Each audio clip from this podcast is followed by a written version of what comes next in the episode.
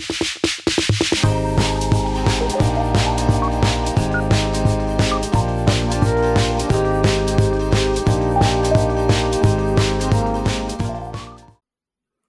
a todos y bienvenidos a Un Quilombo Creativo. Mi nombre es Juan Raitelli y soy su host.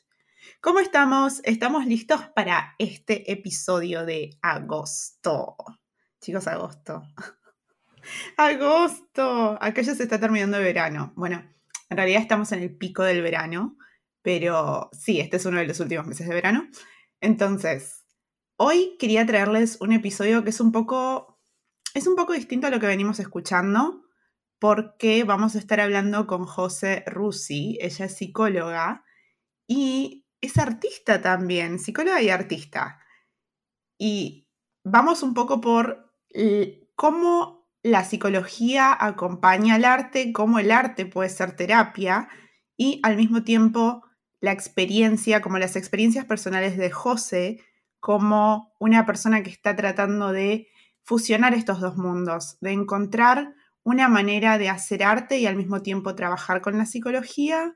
Así que bueno, nada, quería dejarlos un poco con la conversación, espero que les guste, espero que los inspire si ustedes se sienten tocados por algo que José dice o por algo, alguna experiencia que ella tiene. Por favor, cuéntenos, siempre es muy lindo eh, escuchar o leerlos. Pueden, como siempre, mandar un mail, mandar un DM a Instagram, mi Instagram arroba y si quieren estar al tanto de los próximos episodios, pueden seguir este podcast en la plataforma que lo estén escuchando. Y si tienen ganas, pueden darnos un rating, darnos a mí y a mis otras personalidades. No sé por qué hablo en plural, chicos. También para psicoanalizar. Pero si tienen ganas, pueden dejarnos un rating y escribirnos una review, decir, hola, el podcast, el podcast está muy lindo. Eh". Así que nada, sin más preámbulos, los dejo con la charla. Uno, estamos listos. Grabando, grabando. Hola. Hola. Hola, José, ¿cómo estás? Bienvenido al podcast. Ay, muchas gracias. Gracias por esta invitación. La verdad, un honor, honor gigante. Ay, es que tenía muchas ganas de tener una persona como vos en el podcast. Siento que, siento que podés, eh, podés empaparnos a todos de tu sabiduría y de tus experiencias eh, este, desde tu profesión, desde tu profesión y desde todo lo que haces, desde tu creatividad también. Pero no quiero, no quiero opacarte. Contanos, ¿quién sos? Bueno, ah, eh, mi, nombre, mi nombre es Josefina, de profesión soy psicóloga, ya hace siete años.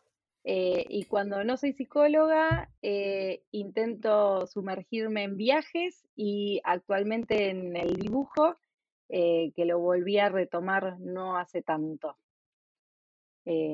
esa básicamente es como una mini presentación. Una mini presentación que vamos a desglosar. José, contame, porque me reinteresa, o sea, me interesa que sos psicóloga. Onda, qué loco ser psicólogo. ¿Quién dice me quiero meter en la mente de otras personas? Y, que esto sea mi trabajo. No lo sé. Eh, en realidad em, eh, surgió hace mucho, em, hace como mucho, mucho tiempo. Eh, podemos decir que en la adolescencia empezó a aparecer como esa idea de sumergirme en, este mundo, en el mundo de la psicología y, de la clínica, que es un poco mm, lo que hago ahora. Pero fue una elección difícil. La verdad es que no es que dije siempre quise hacer esto. Anduve eh, por otros rubros. En algún momento fue mm, la veterinaria, en otros momentos también lo pensé desde el lado del arte. Eh, hasta que a mis 18 eh, años, cuando terminé la secundaria, dije, va a ser la psicología. Eh, y primero hice el profesorado y después hice la licenciatura. Así que fueron varios años de estudio realmente. hice, en realidad por momentos mezcla como un poco todo lo que me gusta, porque eh, la psicología tiene que ver con las historias y eso sí me remite un poco a mi infancia. Eh, siempre me gustaron ver eh, películas desde muy pequeña, muy, muy, muy. Y, y tiene que ver un poco con las historias. Las películas es el día de hoy que también veo muchísimas películas y series y lo conecto un poco por ese lado, por el lado de las historias. Te iba a decir porque eh, conocer historias, ¿no? Y entrar en mundos de personas. Eh, primero que en Argentina, de donde, de donde sos, de donde venís, y de donde vengo yo también, ahora se hacía la, se hacía la extranjera, perdón, no, yo soy extranjera. Eh, ya no vivo en Argentina, soy extranjera.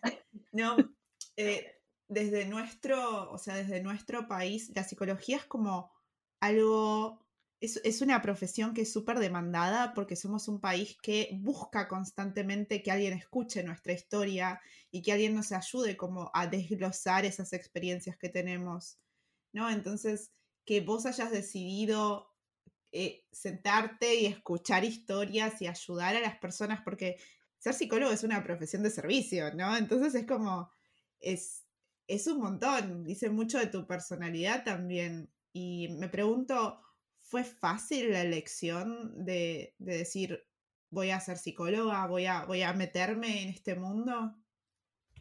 No, ah, no, no fue fácil. Eh, no fácil. es la verdad. No, fácil no fue el, camino. Es más, siempre estuvo como en lucha con lo artístico desde mi lado. Eh, cuando termino la secundaria y había que elegir una profesión, eh, siempre estuvo el arte dando batalla ahí también. Eh, pero a la hora de decidirme, decidí elegir la psicología, pero en este recorrido por ahí que comentaba antes, entre el profesorado y la licenciatura, tenía un tiempito ahí antes de iniciar la licenciatura y, ahí fue cuando ingresé a la escuela de arte. Em, y hice un, mini, un pequeño recorrido de un poco más de un cuatrimestre en, en una escuela de arte. Entonces siempre estuvo esa batalla, así que no, no fue fácil. Sí, a veces es difícil para mí eh, conectar esos dos mundos, eh, la psicología por un lado y, lo artístico por el otro. Por eso cuando entré de lleno nuevamente, o sea, a la psicología, cuando empecé la licenciatura, eh, esa parte artística se volvió a perder. Eh, y para mí no estuvo bueno que se pierda esa parte, porque, no sé, tiene que ver con un montón de, cosas bellas en realidad. Y fueron varios años de que ese lado se perdiera. Así que no, siempre estuvo eh, no sé si decirlo guerra, porque no es lindo como que estén en guerra esos dos lados, pero se sintió como un poco así. Sí. Sí, es que a veces uno no sabe, creo que eh, primero, yo creo que ya lo dije en el podcast, pero para mí es una locura que uno tenga que elegir algo, ¿no? Elegir una carrera eh, cuando tenés 18 años y no sabes nada del mundo realmente. La mayoría de nosotros, salvo alguien o algunas personas que hayan tenido realidades distintas, cuando salís del colegio, estuviste toda tu vida en el colegio y estuviste boludeando y, haciendo tareas. Pero más que eso. Por así decir, muchas tareas no hacía yo. Claro, viste, o sea, si eras José no hacías la tarea. Pero eh, José era una pequeña rebelde, rebelde contra el sistema. Pero e, es, re e, difícil. Era más lindo dibujar en las clases de matemática, esa es la verdad. Ay, re, yo también, ¿eh? Yo también era la que. Perdón si algún profesor me está escuchando, pero yo en tercero. Yo, soy una señora grande, yo fui al polimodal. Hice una. yo también soy una señora grande. y fui al polimodal. Yo fui a eh, gestión de las organizaciones. Bueno, yo hice economía. Uy, claro. Pero porque Muy abstracto. Es que era economía o era sociales. Y supuestamente en sociales no hacías nada. y en economía hacías algo, pero. Sí, pero bueno, eh, nada, uno elige y, yo en la mayoría de las clases los últimos años me la pasaba dibujando en, los, en mis cuadernos porque, porque ya no tenés más ganas. Es como, viste, cuando ya estás ahí, decís, no, ya está, ya termino. Igual termino, igual paso, pago la cuota. Por ahí para vos era una afirmación, para mí era una duda. ¿Voy a pasar? Era como, no, otro año de escuela. Era lo que me motivaba. Que no se transformen en más años de escuela, sí. Pero eso era como lo que me di cuenta después al finalizar la secundaria. El qué bueno después poder hacer algo que te guste. Creo que eso tendría que ser un poco para todos y es lo que hay que salir a buscar. Eh, qué es lo que a uno le gusta hacer y de qué le gusta trabajar. Creo que es fundamental y poder amigarse con esa idea, que el trabajo y el deseo eh, pueden estar conectados. Creo que es algo que se puede encontrar. Eh, y a mí eso es lo que me pasaba, que la psicología me gustaba un montón, eh, pero lo artístico también, esa era, esa era mi guerra. Lo que me equivoqué por ahí es que no podían estar los dos juntos, que uno descartaba al otro. Y es lo que estoy encontrando un poco ahora. Poder preguntarme el cómo pueden ir juntos. Particularmente siento que estamos todos en un mundo que, se mueve de una manera muy binaria, ¿no? Como que es blanco o negro, y o sos esto o sos lo otro. Y te limita, o sea, mentalmente te limita un montón, pero prácticamente de alguna manera podés encontrar la forma de linkear las dos cosas que estás haciendo y mm, creo, creo en la mayoría de los casos, hablo desde un punto de vista como muy, eh, no sé, del lado artístico, yo creo que todo, la mayoría de las cosas son arte, ¿no?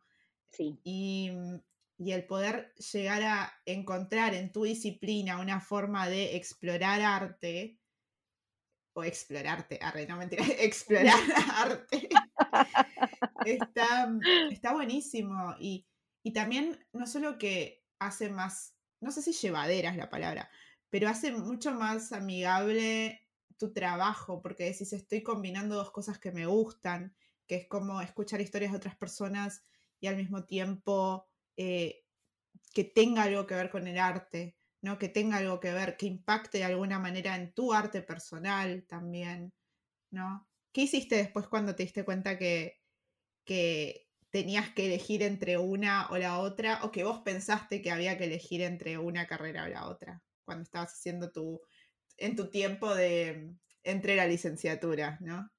Quise hacer las dos al mismo tiempo. Eh, y no funcionó. Era, no, no funcionó, porque claramente una carrera eh, en relación al arte lleva muchísimo tiempo y dedicación. Eh, es muy complejo, lleva mucho tiempo, eh, es una búsqueda creativa constante también y exigía, por lo menos a mí me exigía como una demanda muy intensa que no podía hacer las dos carreras al mismo tiempo. Y ahí tuve que elegir y dije, bueno, será la licenciatura. Y ahí, bueno, quedó en pausa lo artístico siempre hubo como alguna cosita. Ponele, cuando me recibí después, eh, después de unos años, eh, tuve un taller durante dos años con adolescentes, que era un taller literario y realmente tenía como una mirada súper artística. Eh, y era bastante creativo por, por, parte de los adolescentes también, obviamente. Si bien yo por ahí llevaba una propuesta, los que más proponían eran ellos y ahí logré eh, poder conectar, digamos, la psicología con lo creativo, con lo artístico, y fue un proyecto súper interesante que, bueno, por algunas cuestiones finalizó, pero siempre está como esa ventanita abierta de en algún momento retomar algo de eso. Sí. Eh, pero creo que ahí sí se pudo conectar eh, lo artístico con lo psicológico, porque tenía que ver con una cuestión sumamente terapéutica también y conectada con sus historias, obviamente. Pero bueno, quedó eso también en pausa. Y ahora estoy como en un momento de lo artístico por un lado, eh, la clínica por lo otro, eh, y con el signo de pregunta de, bueno, ¿cómo, ¿cómo podrán volver a conectarse estos dos mundos que no tienen por qué estar separados? Pero sí em, se separaron para mí también por una cuestión de todo esto de tenés que estudiar una carrera y que tenés que ser profesional y de qué vas a vivir y, ¿no? Un poco de eso se, se jugó al terminar el secundario, que obviamente ahora me lo replanteo absolutamente, pero bueno, Sí. creo que no es tarde tampoco, Creo que nunca es a mí, tarde.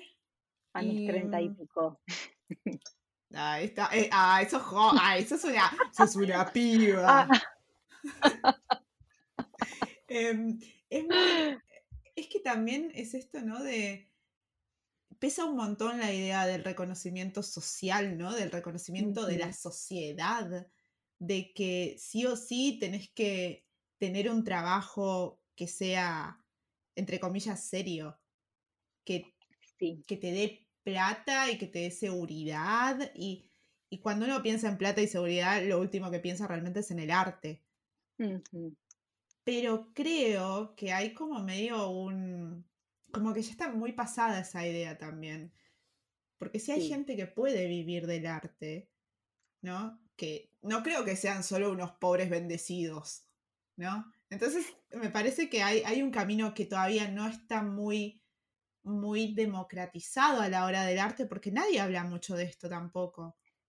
Entonces, vos solo ves, vos solo ves como reflejos de la vida de la gente, ¿no? Y, y, y pedacitos de sus historias, y realmente no, como que no te dicen nada. Vos decís, ay, ¿quién pudiera? Yo estoy acá, ¿no? Yo estoy acá sentada, y hay otros viviendo de hacer pinturas, y, y en realidad nadie está contando lo que pasa. Creo que el arte siempre fue una cosa muy de, de, de la gente que tiene plata, si se quiere. Sí, de la gente que puede, también como muy ligado a solo al hobby, Sí, eh, pero creo que, vamos a decir, las juventudes de hoy eh, se están animando mucho más a cuestionar eso, sí, a eh, lo que exige la sociedad, a lo que exigen por ahí, ¿no? Como los mandatos familiares y poder preguntarse, ¿no? ¿Qué es lo que quieren hacer y no qué es lo que deben hacer y lo que está bien visto hacer? Entonces, sí, esa pregunta está buenísima y es una pregunta que llega mucho al consultorio. Y por suerte llega bastante temprano y a veces no tanto, pero también, ¿no? Nunca es tarde para claro, poder hacer algo con ese deseo. Y eso está buenísimo. Por eso, por más que seamos un país con muchísimos ah, psicólogos, eh, está buenísimo que, que existan esos espacios donde poder eh, preguntarse cosas, ¿no? Para sí, poder hacer y que no solo quede como en la queja o en, ¿no? la fantasía de qué podría haber sido si algo de esos sueños se hubiesen cumplido, ¿no? Eh, por eso yo soy re pro eh, psicólogos en punto. Y por suerte también se está quedando como por fuera eso de no, van los locos, eh, como todo un prejuicio bastante ya antiguo y no tanto también. es- está muy... Vos fíjate, no sé, ahora se me ocurre como el link, ¿no? Que estamos medio... eh, la parte psicológica, ¿no? El que va al psicólogo tiene algún tipo de estigma a nivel social y el que hace arte también en algún punto, ¿no? Y es como medio un paralelismo que podemos hacer ahí, no se me había ocurrido, pero al final el estigma, el estigma o, o esta, esta, esta mirada de afuera siempre está, ¿no? Y para todo lo que hacemos.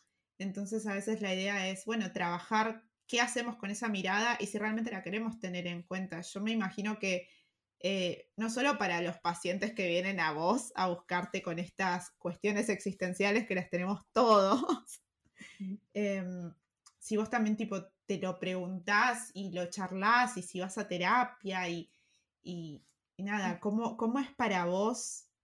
¿Cómo es para vos el día a día de, de analizar estas cosas? Los psicólogos tenemos que hacer terapia. Eh, es Es un mandato, es un mandato. Es una de las condiciones, ¿no? Eh, y, Sí, y por suerte es una condición. Así que sí, hace como yo 12 años más o menos, ¿no?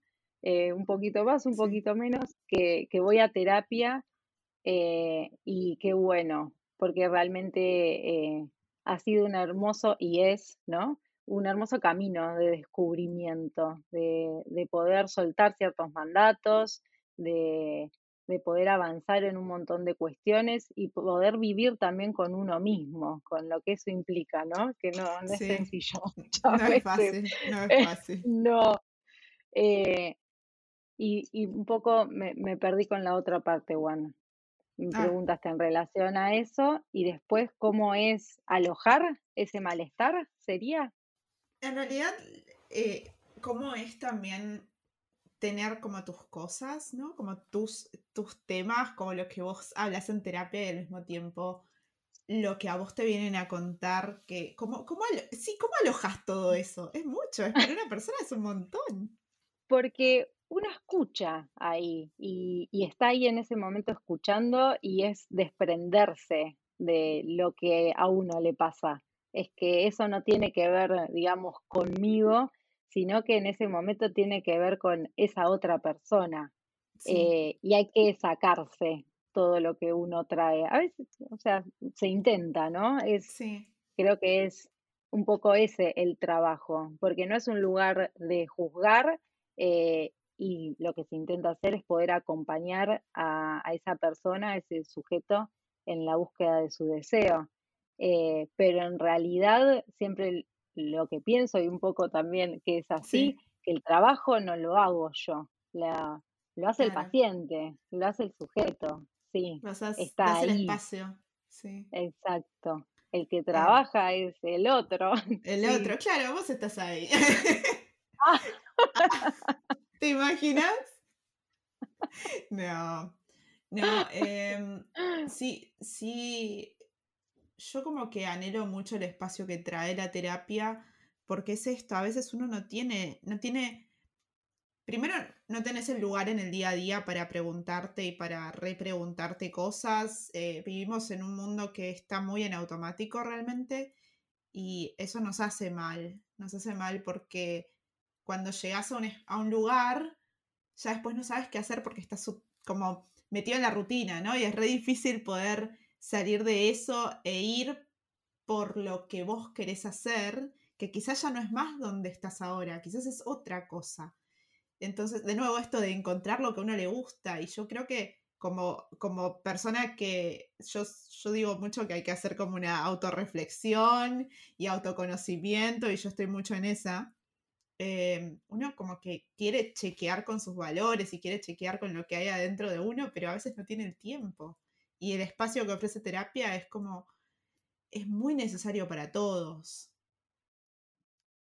Lo es, creo que sí, es, es un lindo espacio. A veces eh, pasa, ¿no? Que uno viene a mil eh, y llega a ese espacio y dice, ay, no pensé nada en qué hablar. Sí. y a veces son unas sesiones tremendas esas. Eh, y porque no, siempre hay que llevar todo preparadito, saber un tema o qué se va a hablar, sino que surge, sale. Y es esto que vos decís, ¿no? Como ese tiempo y darse ese lugar para que aparezca y surja también. Claro. Ese estigma, yo creo que el estigma de que solo terapia es para para personas que tienen problemas y que están, eh, entre comillas, locos. Estamos todos locos en realidad. Eh, y, más, todos los que vienen a este podcast, están todos locos. igual la normalidad no existe. Claro. sí. Es como, es raro, es raro ese concepto, ¿no? Como que en realidad todos necesitamos a alguien con quien hablar. Hay mucha gente que también, mm. no sé, creo yo, es eso. No tenés con quién hablar, no tenés con quién compartir estas cosas.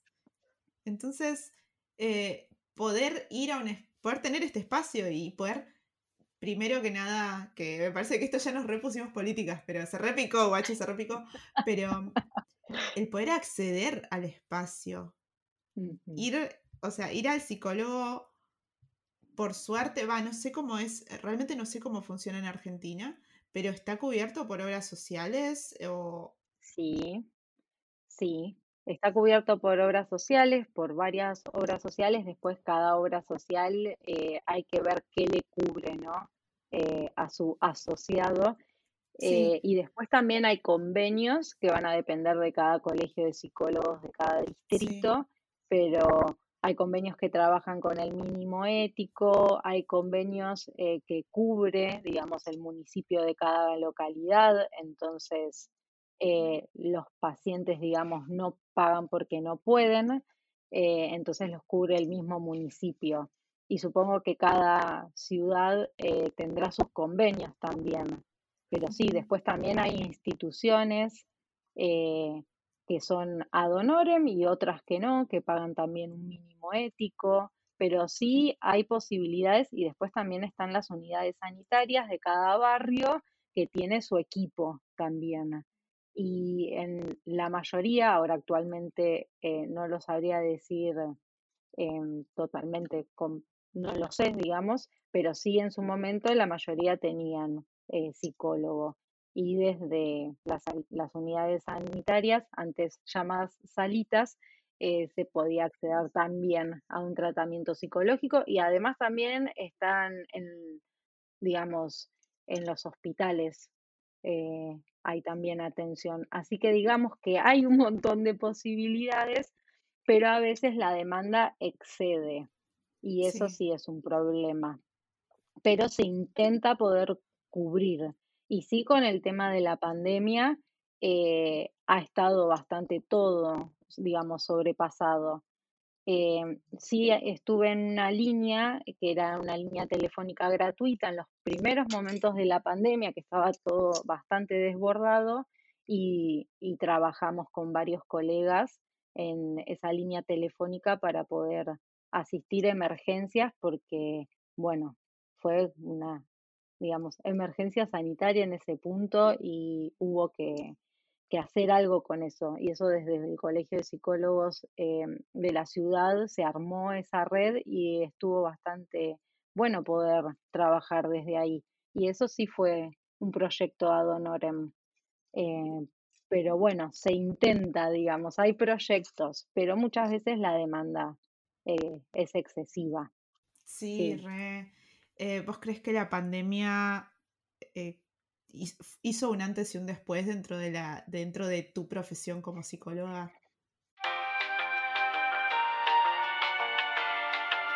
Antes de seguir, quería contarte que si disfrutas de estos episodios, puedes descubrir más contenido en Patreon. Con tu suscripción mensual, vas a tener acceso a material exclusivo y vas a estar ayudando a que proyectos como este podcast, el newsletter y el canal de YouTube sigan creciendo. Te invito a que visites patreon.com barra OneRightEli o hagas clic en el link de la descripción de este episodio. Gracias a mis Patreons por hacer estos proyectos posibles. Seguimos con un quilombo creativo. Sí, sí, ah, eh, me, quedé como pensando. sí, claro, sí, sí. sí, sí, la verdad que sí. Eh, creo que antes de la pandemia nunca hubiese pensado en trabajar de manera virtual eh, y eso fue algo positivo, por así decir, poder abrir como otros, otros lugares desde donde trabajar. Eh, y poder trabajar, sí, no solo desde esta ciudad, sino en otros lugares. Eh, así que en eso sí marcó como un antes y un después. no ser por ahí tan Sí, encerrada yo con el encuadre, en algunos puntos soy como bastante estructurada y la pandemia desestructuró un poco eso, por lo menos desde mi experiencia. Eh, y fue interesante y lo sigue siendo. Es interesante, sí. Eh, ¿Vos crees que la pandemia sí generó esta necesidad de al aislarnos, bueno, al, aislarnos, ¿no? En, especial, ¿no? Como de de, querer buscar un espacio donde podamos hablar de nuestros problemas y de, y de lo que nos pasa en el día a día y de cómo nos sentimos? Sí, creo que igual es como re subjetivo, digamos, eh, muy de cada persona, cómo lo atravesó, y también hay una diferencia en las edades. Por ahí no es lo mismo en una persona de 17 años que en una de 50 cómo vivenció la pandemia, eh, cómo para algunas personas eh, tenía que ver con el inicio de, la universidad o de como una salida y encontrarse de repente con la virtualidad por ahí eh, no era lo esperado. y en otras personas que por ahí vienen, venían trabajando tantos, tantos años, fue como una pausa la pandemia. Pero después para otras personas no fue agradable en lo absoluto porque implicaba no tener trabajo también. Entonces, creo que afectó de maneras muy diferentes según las problemáticas y las situaciones de cada persona y en diferentes edades también. Así que de alguna manera sí afectó. Creo que ah, por lo menos desde mi punto de vista es como muy pronto para saber cuáles van a ser las consecuencias de esto. Sí, sí, completamente. Creo que siquiera, o sea, creo que siquiera nosotros sin, sin ser psicoanalizados ahora podemos ver que hay unas consecuencias tangibles en la vida de cada uno, ¿no? y, y, creo que hay, no sé, con mucha gente que hablo es, es un momento de, de, transición, ¿no? Y de querer buscar cosas nuevas y de querer hacer otras cosas porque ya no, ya no hay, ya no hay que te sostenga, ¿no? Ya vos decís, bueno, eh, estuvimos mucho tiempo viviendo de una manera y ahora necesito un cambio. No puedo esperar, no puedo esperar más a hacer esa cosa que yo quería hacer, porque no sé si mañana me muero, ¿no? Hay como un, cachetazo de realidad ahí. Sí, tal cual. O de muchas personas o algunas que tenían planeados esos viajes que fueron pausados por tanto tiempo, no sé, y esa, ¿no? Esa desesperación de, no sé, poder concretar eso, estar a la espera o ya no postergar ciertos proyectos. Eh, fue también como un, digamos, una pausa y cuando esa pausa un poco se cortó, como, bueno, así es, adelantar a pleno esos proyectos y por ahí, en ese punto tal vez estuvo bueno el no seguir postergando ciertas cuestiones. Eh, y también esa pausa que nos dio mucho, bueno, a mí esa pausa de la pandemia hizo que me reencuentre de nuevo con el arte. Eh, creo que abrió como muchas puertas para varios, de decir, bueno, ¿qué, ¿qué pasa ahora? ¿Qué está pasando? ¿Qué me gusta? ¿Qué quiero hacer?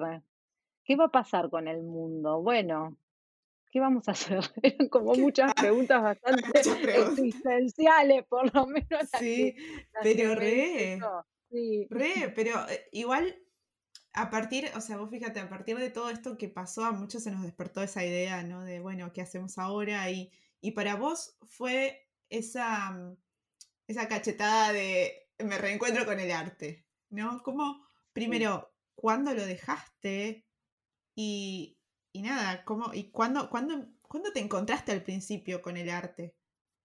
Eh, muy chiquita, sí, no sé, cuando empecé a dibujar a los tres dos, tres años.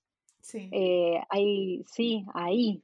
Y porque en realidad también me encuentro con las películas de dibujitos.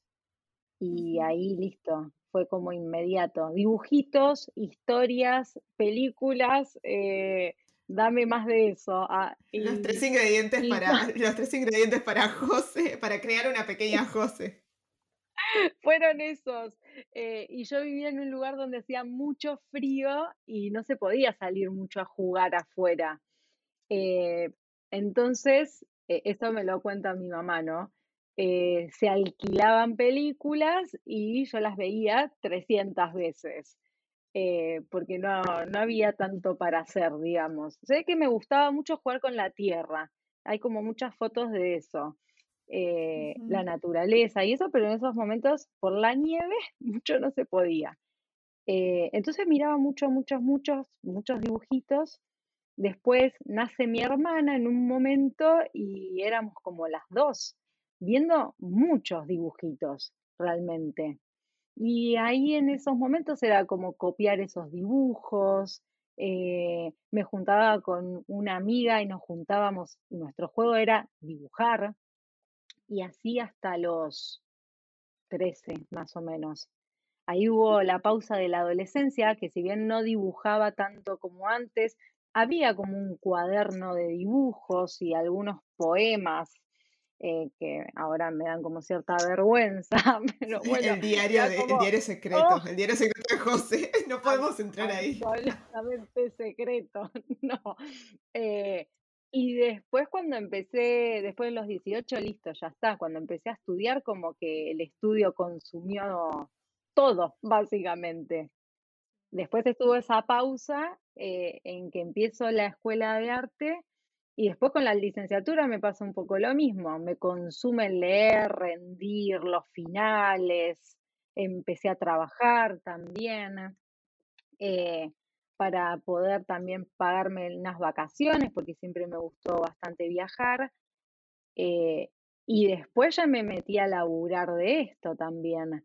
Eh, en algunas instituciones, ahí aparece el taller con adolescentes, pero no era tanto, o sea, si bien había ciertas ideas creativas de mi parte, no era yo sentarme a dibujar.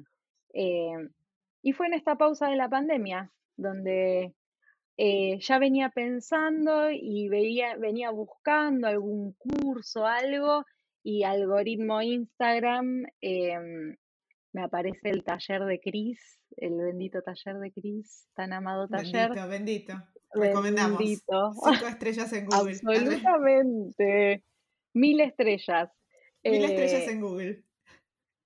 Y ahí se abrió de nuevo todo y los conocí a ustedes. Ahí, está. Ahí nos conocimos. Ahí nos conocimos con José. Ahí nos conocimos. Érase, corría el año ah. 2021, ¿no? Hace ya un año y pico. ¿Qué, qué rompe pelota que sos. Pobre Cris, debes tener las pelotas llenas de nosotros. Ay, mal. Basta, no los quiero ver más. Hola, ¿abriste ayer? ¿Pero cuándo abriste el taller? Abrí el taller. Pobre Cris. Le mandamos un saludo si está escuchando. Em, es, es, eso, ¿no? Es encontrar de nuevo, como la terapia te da el espacio de autoconocimiento, ¿no? Y de, reflexión y de ver. El taller a nosotras, creo yo, nos dio la posibilidad de experimentar a través del dibujo y que también es una forma de autoconocimiento y también el arte es terapia. Eh, lo es, lo es. Eh, es es terapéutico, tiene que ver con lo creativo, tiene que ver con el mundo interno, tiene, bueno, que ver con un montón de cosas. Eh, para mí, y seguro que para vos también, es terapéutico el arte y para otras personas serán otras cosas. Eh, y creo que eso es lo fundamental, ¿no? Como que cada persona pueda encontrar qué le resulta más allá de, ¿no? De la rutina, lo diario, los problemas para pagar las cuentas y todo eso, ¿no? Que a veces uno se ve inmerso ahí y creo que esa para algunas personas ha sido como la pausa de la pandemia. Em, como reencontrarse con todo eso. Pero sí, lo es, es terapéutico. Es, es, un, es un mundo hermoso. Eh, antes de llegar, antes de tocar a tu, de tocar tu, parte eh, específica de tu historia, quiero, quiero hacer una pregunta, pero para las personas que nos están escuchando. ¿Vos qué te dirías a alguien que quiere reencontrarse como lo, con lo que le gusta desde, desde tu experiencia y también, si querés, desde tu background, desde lo que estudiaste, desde, como, desde todo? ¿Qué, ¿Qué le dirías a alguien que quiere reencontrarse con su pasión? Em, que, se escuchen. Es, como esas pasiones eh, de alguna manera siempre están haciendo como un ruidito, como que siempre vuelven, siempre retoman. Y por más que uno no les dé lugar, están como ahí, como casi molestando, se podría decir, eh, haciéndose escuchar. Bueno, hay que, hay que darle lugar a eso, porque por algo, ¿no? Insiste.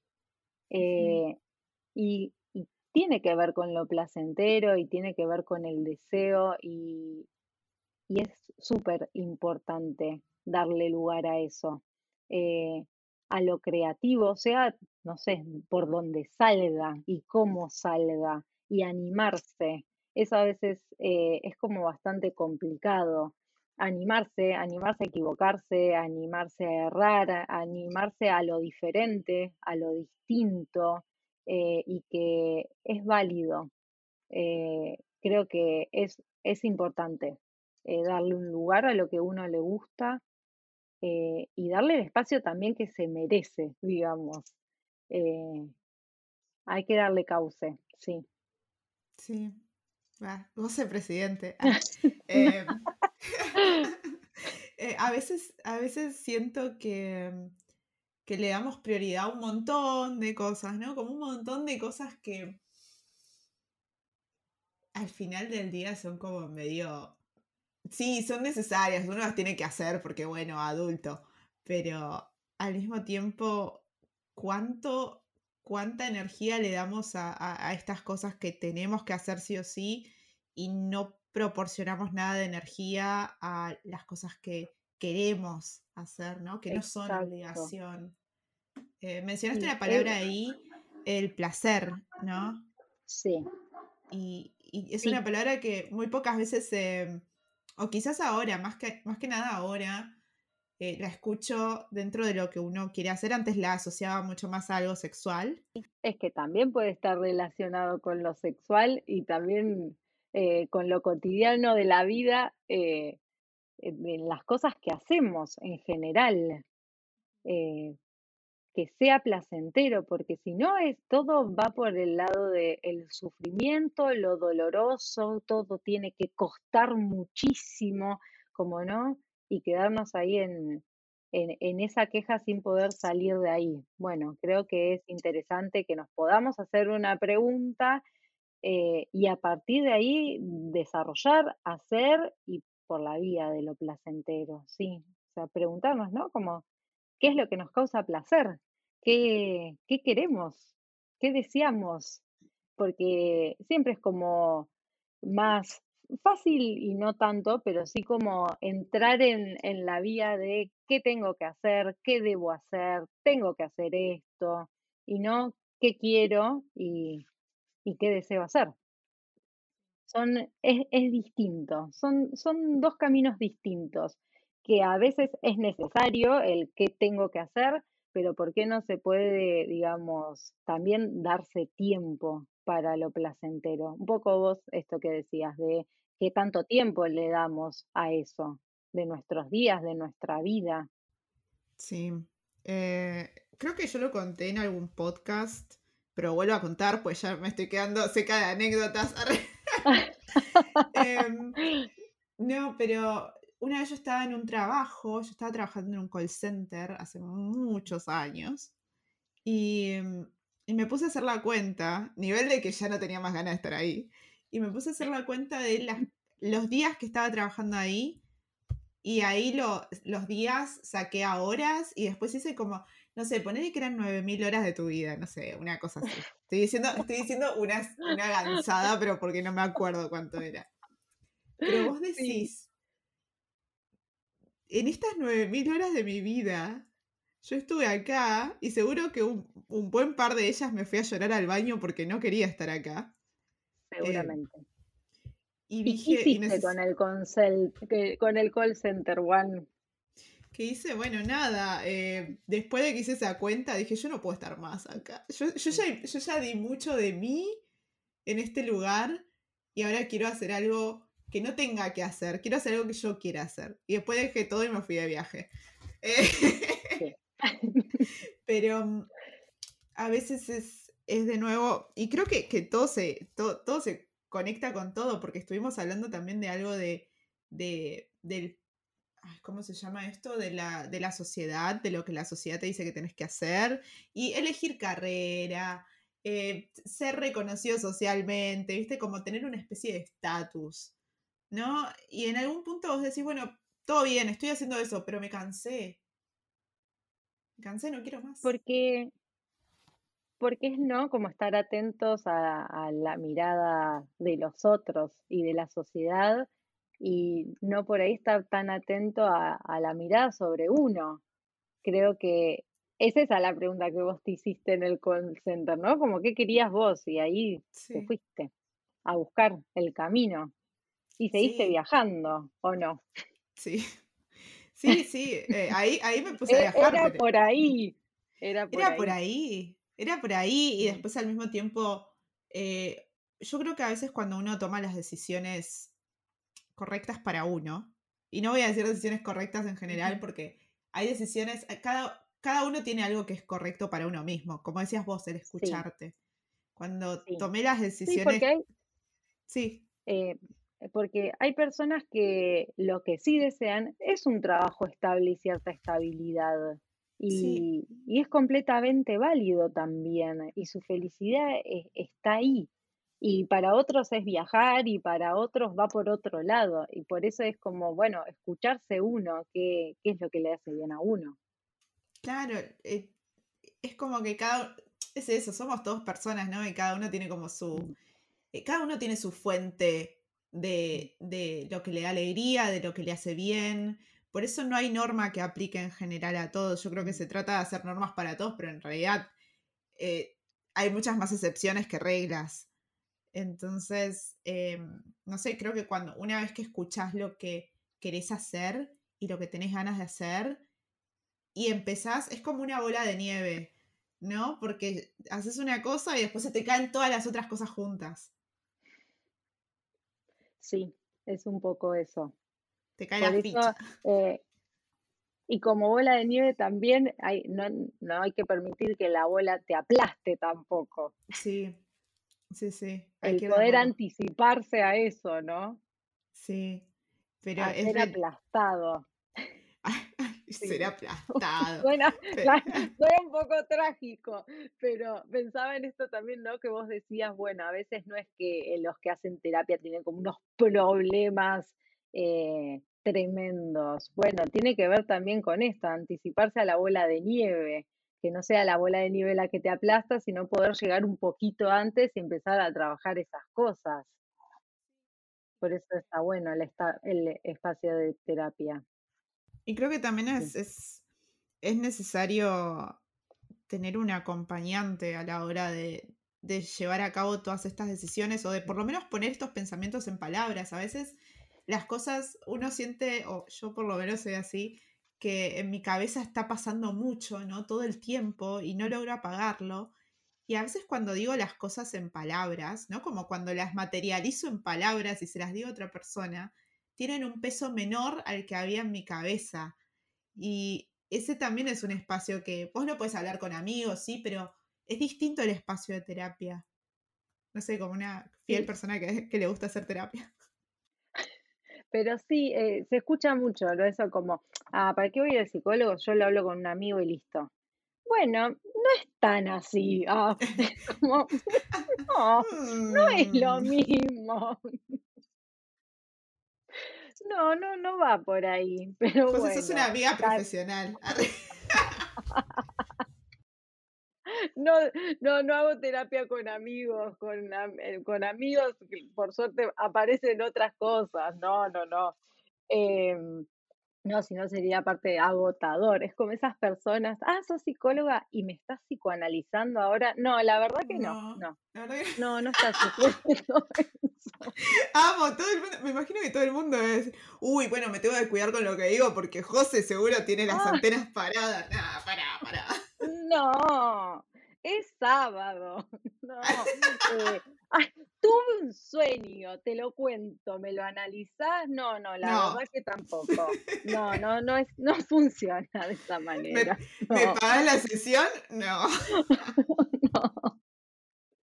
Pero sí están todas estas cuestiones de, no sé, como estos prejuicios, como estas cuestiones de lo mismo, charlar con amigos o todo muy descontextualizado, que los psicólogos estamos analizando todo todo el tiempo, o que yo veo un dibujo y ya, viste, analizo a la persona y ya sé cómo es. No, no, no es así. No, no, no.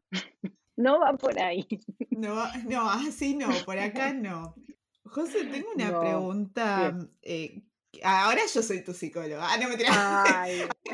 Roles. Em, soy, soy tu psicóloga creativa.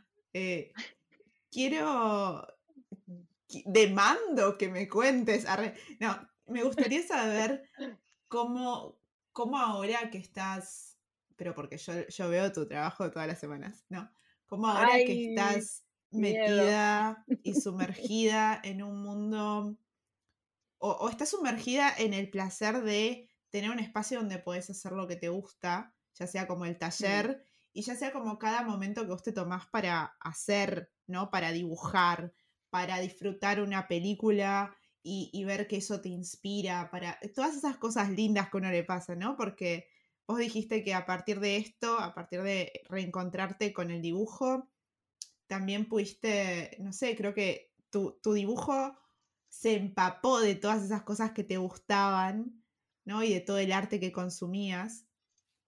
Y mm, me gustaría saber cómo, cómo es ahora tu, tu no tu conexión, pero sino como tu ay, digo journey, pero es camino, como tu camino, ¿no? Como todo este camino que venís haciendo día a día. ¿Cómo se siente? ¿Cómo, cómo, cómo estás vos ahora? ¿Cómo, cómo te sentís? ¿Y eso cómo te hace sentir? Eh, eh. tenía que decirlo, perdón. Em, me hace sentir, me hace sentir bien. Sí, por ahí la pregunta que me sigo haciendo es cómo, cómo unir eh, el arte con eh, la psicología y con mi profesión, porque son como dos momentos diferentes del día o, eh, ¿no? Cómo, cómo suceden cuando me siento a dibujar o cuando me siento a ver una película a cuando estoy em, trabajando, por así decir.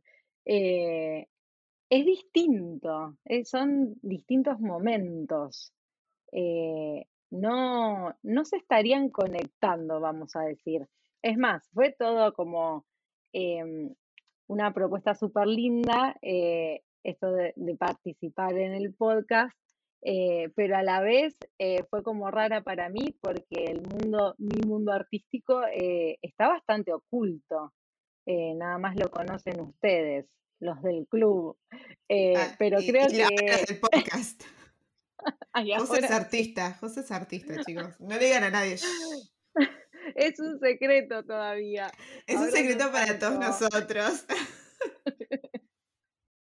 Eh, pero creo que el paso siguiente tiene que ver con animarme, vamos a decir, a mostrar esa parte también que tiene que ver conmigo.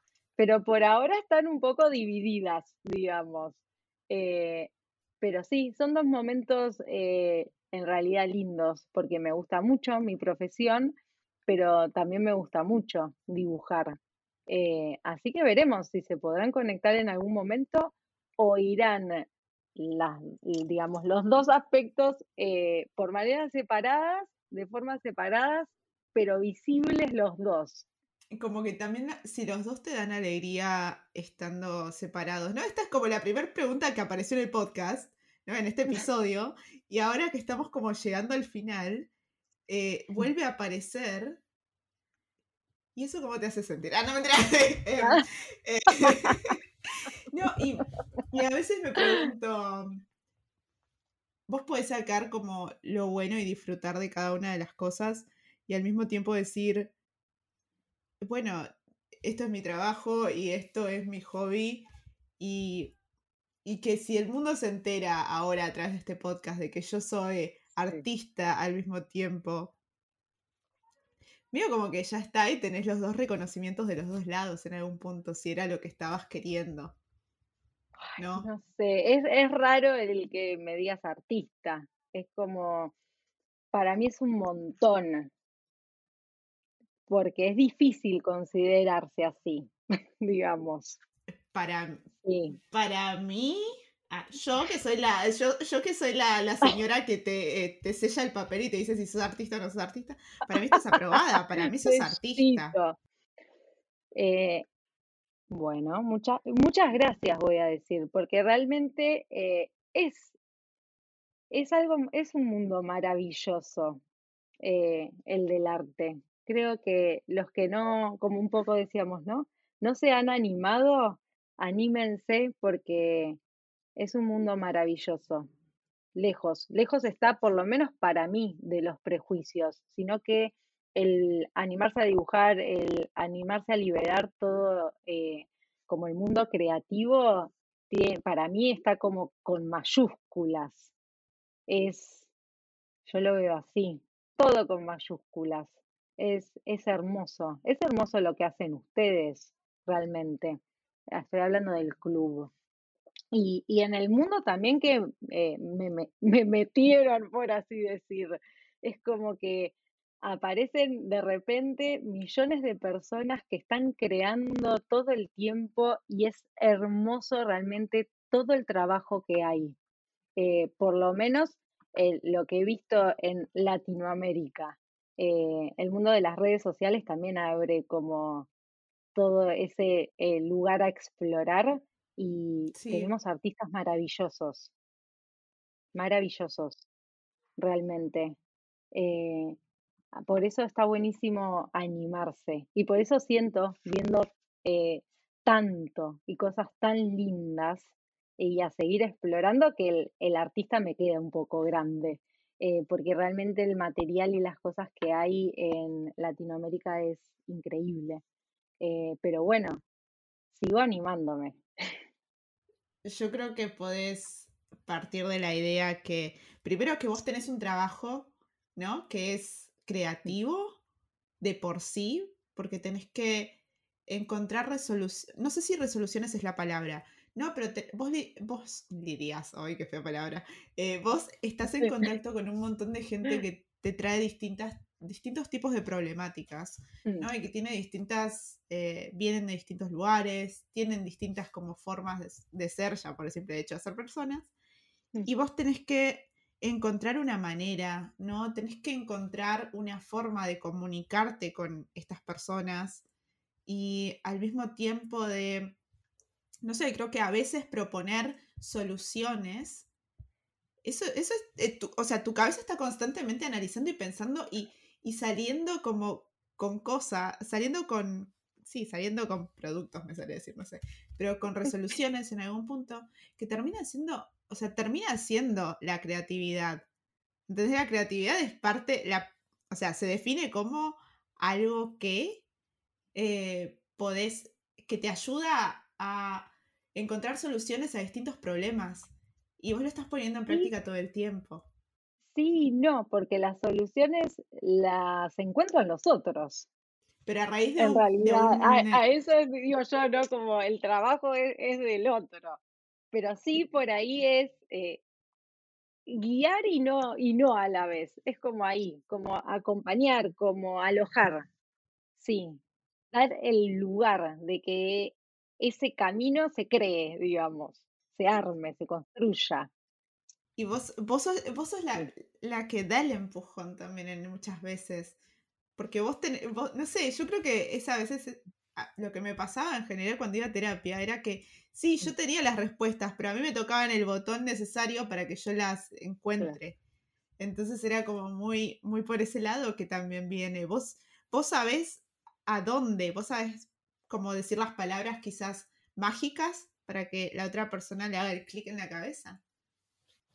A, veces tiene que ver con hablar, a veces tiene que ver con callarse, a veces tiene que ver con una palabra, a veces tiene que ver, no sé, con otras cosas, pero sí, eso sí es un, es un poco así, de ir viendo, ¿no? Como con qué y de qué manera y que no es lo mismo todo para todos. Claro. Y eso ya es un montón.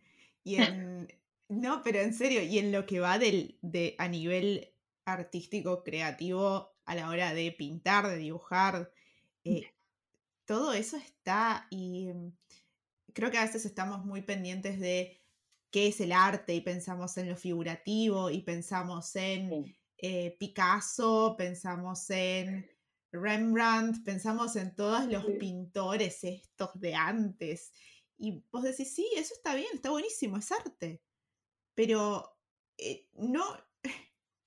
sorry, Rembrandt, sorry, Picasso, pero, lo que nosotros hacemos no es menos, ¿entendés? Eh, creo que parte por la base de que cada uno puede traer algo distinto a la mesa por el simple hecho de ser una persona distinta. Entonces, sí. por eso, por eso todos estamos en una. Nos medimos con una. No nos medimos con una misma vara. Ahí está. Vos sos artista porque creás cosas, ¿no? Y creás mundos y, y creás, eh, no sé, creás paletas de colores, creás eh, retratos, haces, no sé, explorás distintas cosas. Para mí el arte viene por ese lado y eso quizás tiene mucho que ver con sentirse mejor, con estar bien con uno. ¿Y no es acaso eso también parte de la terapia, ¿no? Poder sentirse bien con uno y sentirse mejor. Qué lindo eso que decís. Wow. un minuto de silencio para que esto, para que la gente piense en estas cosas. Fue un montón. No sé ni cómo, no sé ni cómo lo dije. Ah. Lo dijiste hermoso. Em, es una locura, José. Es una locura. Y yo creo que hablo por todos, ahora que ya estuvimos charlando un rato y que ya te conocen un poco más. Hablo por todos de que todos queremos ver esa faceta tuya de, ah, de, de, artista en el plano dibujos, en el plano, chicos, José hace unas cosas hermosas. Eh, quizás esta es la patadita que les faltaba para publicar lo que está haciendo, porque me parece hermoso. Y Presión, presión. Igual todos, a, todos nos llega en algún momento que decimos, tengo ganas de mostrar esto, y a veces sí, a veces no. También es, eso es lo bueno de poder decidir. Sí, pero está, está llegando, está llegando ese momento, sí. Eh, José, estoy, estoy más que, ay, estoy más que contenta que hayas venido al podcast, porque la verdad es que hablar de todas estas cosas y que nos trajeras tu perspectiva y que de repente podamos todos psicoanalizarnos y encontrarnos en tus palabras. Sí, digo, por momentos espero no haber me pareció medio como un pay, eh, pero bueno, intenté un poco como dar mi, perspectiva. Gracias por este espacio, realmente eh, eh, es hermoso poder participar de este podcast, que yo soy fan, lo escucho siempre y, y te agradezco. José, si te queremos eh, encontrar o contactar en algún momento, ¿nos dejas algo? No, por favor, no. Está perfecto, igual. No, no, tengo nada. Todavía, voy a decir. Oh. Pero, ay. Se vienen cositas. Se vienen cositas, sí, en algún momento se vendrán cositas. Eh, planeo como tener un, Instagram que muestre mi, lado, digamos, más creativo, pero todavía no existe, así que se vendrán cositas. hasta ahora que estamos grabando el podcast, quizás después, José, en una semana, en dos días, me manda un link y si eso pasa, lo van a ver en la descripción de acá abajo. Ok. qué, interesante propuesta. sin presión, ¿no? Pero sin presión. Oh. José, muchas gracias por venir, muchas gracias por participar en el podcast. Estamos, todos acá los que te escuchamos, estamos más que contentos de conocerte y de conocer tu historia y de conocer cómo tu, tu relación con el arte. Fue muy lindo. Gracias a vos, Juan. Gracias. Muchas gracias, muchas gracias José, muchas gracias a vos que llegaste al final de este episodio. La verdad que me pone muy contenta haber podido tener esta charla, que ustedes hayan podido conocer más a José, yo poder haber conocido más a José. La verdad que estas experiencias y todas las experiencias de las personas que pasan por el podcast son súper interesantes y al mismo tiempo inspiradoras y conocer lo que pasa en los mundos de otras personas y su relación con el arte creo que es muy enriquecedor. Arre, eh, lo dije muy seria, así que voy a tener que decir un arre como para, para descomprimir. Espero que les haya gustado este episodio. Ya saben, como siempre, si tienen ganas y, les gustó el episodio, pueden compartírselo a sus amigas, pueden compartirlos en redes y taguearme a mí como arroba Me gusta ver qué es lo que están haciendo cuando escuchan este podcast, porque no me imagino, no me doy ni idea. Y si quieren pueden seguirme también en mis otros proyectos. Tengo un newsletter, tengo un canal de YouTube, tengo mm, Patreon si quieren apoyar y quieren hacer posibles más episodios y mejorar estos proyectos. Y creo que hasta acá hemos llegado. Muchísimas gracias por escuchar este podcast, muchísimas gracias por todo el amor que dan mes a mes cada vez que lo escuchan. Les mando un abrazo y nos vemos en el próximo episodio. Hasta chau.